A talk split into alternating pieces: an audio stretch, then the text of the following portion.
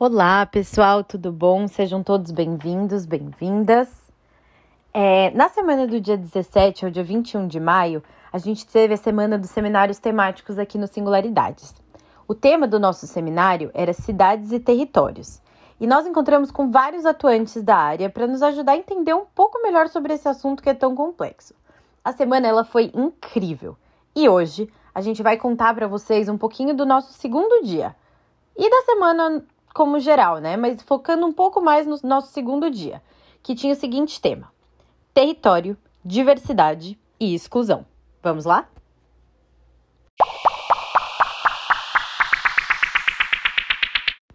Este incrível podcast está chegando até você, está sendo feito por mim, Sofia, pelo Pedro e pela Estela, e nós somos estudantes do terceiro semestre de Pedagogia do Instituto Singularidades no período da manhã. É, eu participei então da primeira sala, que foi uma sala incrível com a Carmen Silva, que tinha o tema de a ocupação dos territórios, os movimentos de moradia. A Carmen, ela veio da Bahia para São Paulo sozinha quando ela tinha 35 anos. E ela foi vítima de violência sexual. Então ela veio para São Paulo em busca de uma nova vida. Hoje em dia, além de atuar em diversas comunidades e ser professora do Instituto INSPER, a Carmen ela é líder do movimento do Sem Teto do Centro, o MSTC.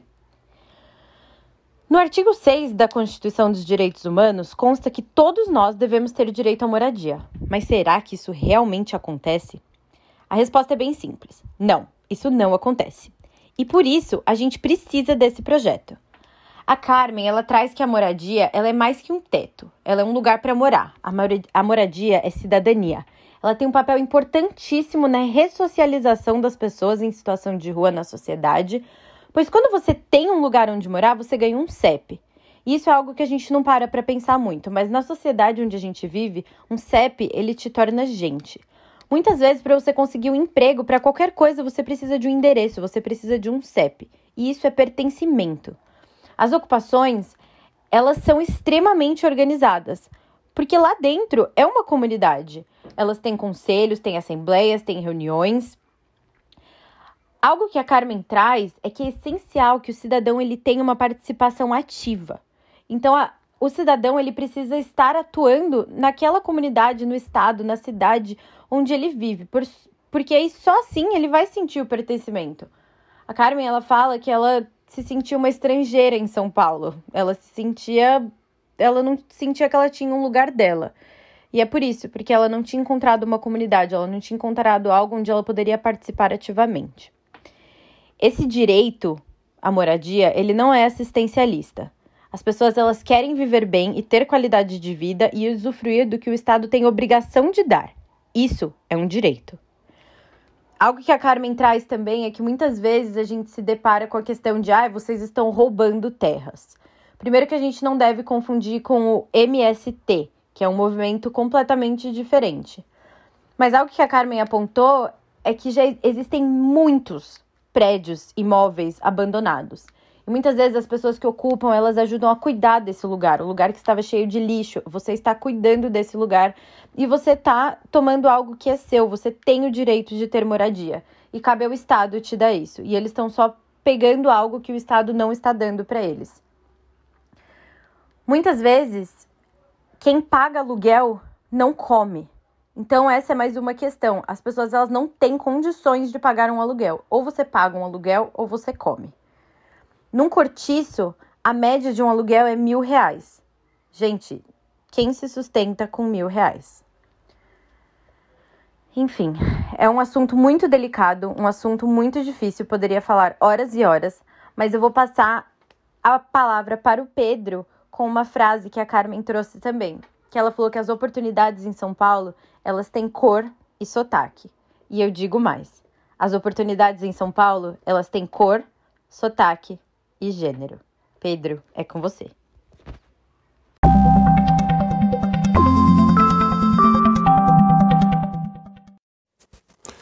Olá, bom dia, boa tarde, boa noite, depende aí do horário em que você for dar o play aqui nessa nossa brincadeira áudio, nesse nosso podcast. Bom dia, Stella, bom dia, Sofia. Meu nome é Pedro, eu entrego a turma do terceiro semestre matutino de pedagogia aqui do Singularidades. E a gente está aqui querendo compartilhar e bater um papo a partir deste tema cidades e territórios disparado aí pelo seminário temático para docência 1, que ocorreu agora na primeira, na terceira semana de maio de 2021.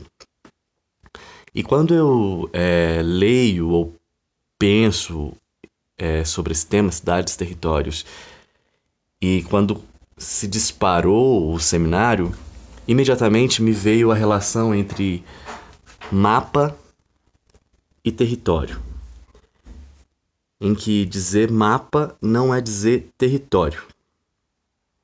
Que o mapa é uma ficção, que o mapa é uma invenção, que o mapa é um factoide. Bem, eu escolhi então participar da sala 3, que tinha como convidada Diran Castro, que é uma mulher preta trans que vive e trabalha na cidade de São Paulo. Ela é uma artista visual que ministra também palestras sobre antirracismo e transfobia, não só em território nacional, como fora dele, na Suíça, por exemplo. E ela dedica-se a um projeto chamado Seus Filhos Também Praticam, em que ela utiliza a prostituição como ferramenta de trabalho e investigação, se aproximando de garotos entre 18 e 25 anos, brancos, ricos e autodeclarados héteros cis. Com este projeto, Diran procura cultivar o diálogo e a escuta nos domínios de raça, gênero, classe e sexualidade. Bem, um projeto altamente pedagógico que vai pro pro front, pro confronto através do desejo, desejo carnal, desejo sexual, desejo espiritual, desejo de tentar elaborar e um projeto então que vai desmantelar que vai escancarar esse projeto cis, branco e rico de exploração e colonização dos corpos, dos territórios, dos espaços, das subjetividades. Diran começa o encontro com a seguinte pergunta, uma pergunta que é para gente se fazer a si mesmos e mesmas. O meu corpo, onde habita, gera violência ou acolhimento? Aqui nessa pergunta, Diran deflagra pelo menos cinco pontos que são essenciais e fundamentais para a gente pensar corpos que habitam os territórios das cidades. São esses pontos: racialidade, gênero, sexualidade, identidade e classe econômica social. Bem, a partir disso, ela vai lidar com estatísticas também, é, ela vai lidar com memórias, ela vai lidar com imaginário, e aí ela traz à tona é, a estatística de que o o Brasil é o país que mais mata comunidade LGBTQ. E a cada 36 horas é assassinado um corpo transgênero no Brasil. No entanto, ela diz que essa frase não pode ser dita assim, que essa frase precisa ser reelaborada. Ela diz: a cada 36 horas no Brasil, uma pessoa cisgênera mata uma pessoa transgênera. É, é importante essa invertida na lógica que ela dá, ela, é, é, essa defesa de que é preciso mudar o pensamento cognitivo para transformar o território de memória. Porque não é, é, é um projeto esse sujeito, essa sujeita nessa frase que se oculta, que fica escondido na estrutura, que não se evidencia é, os privilégios e o poder de violência que, que essa estrutura dá para alguns corpos e corpas. E que então é preciso evidenciar isso para que seja possível um começo de transformação social e que seja, portanto, uma ocupação territorial, uma ocupação da cidade um pouco mais justa e um, um pouco mais igual.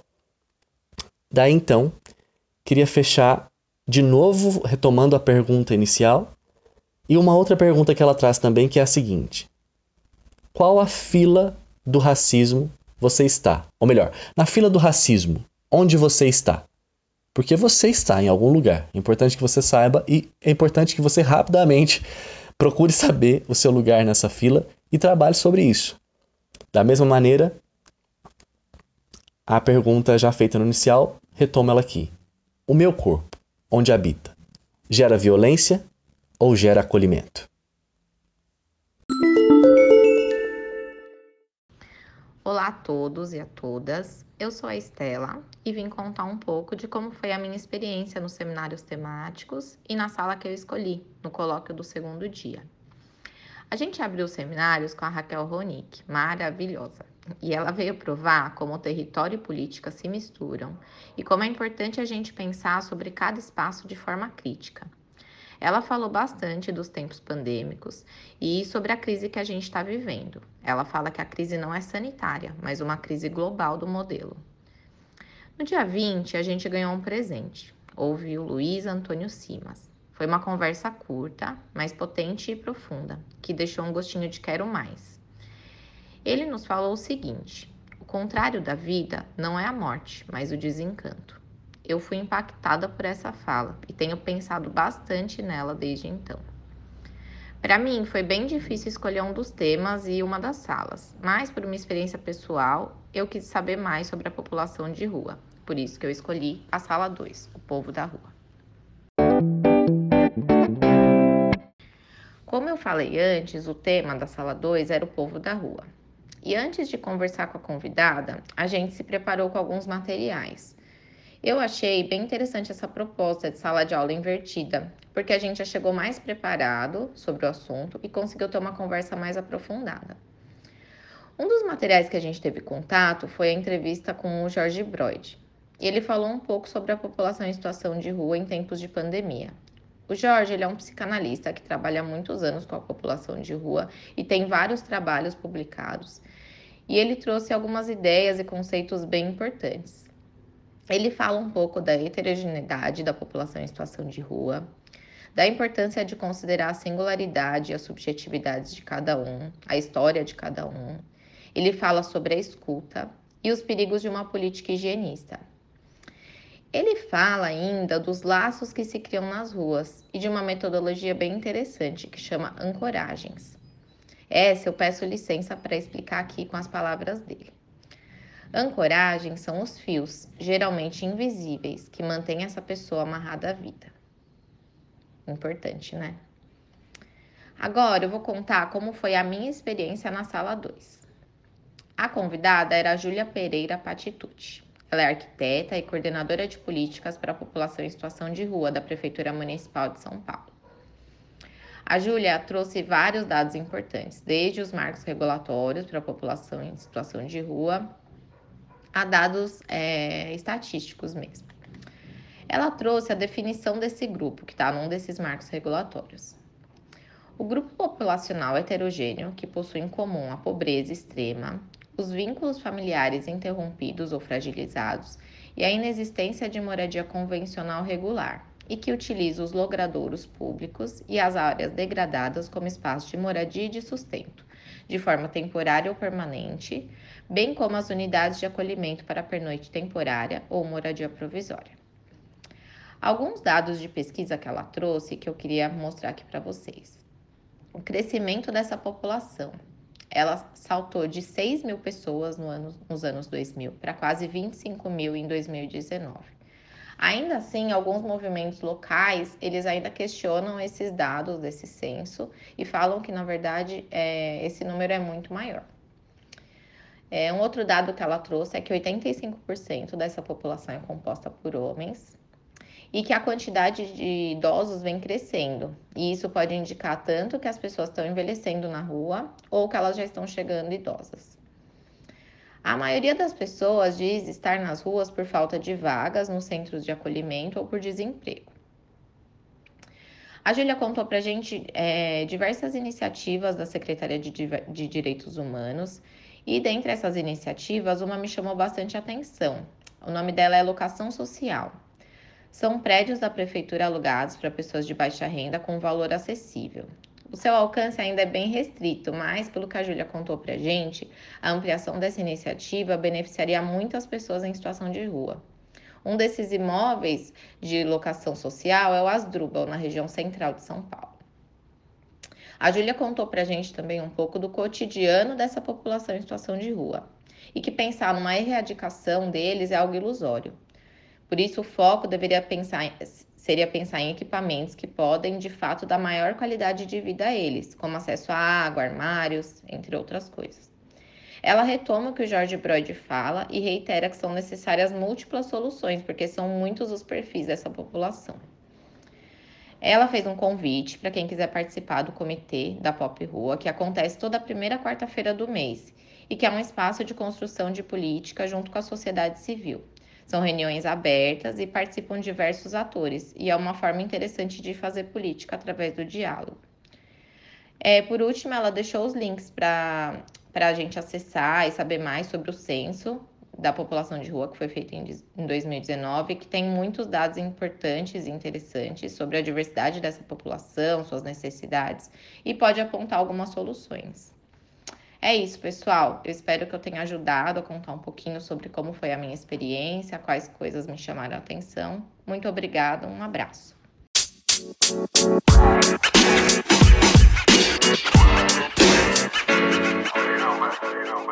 You.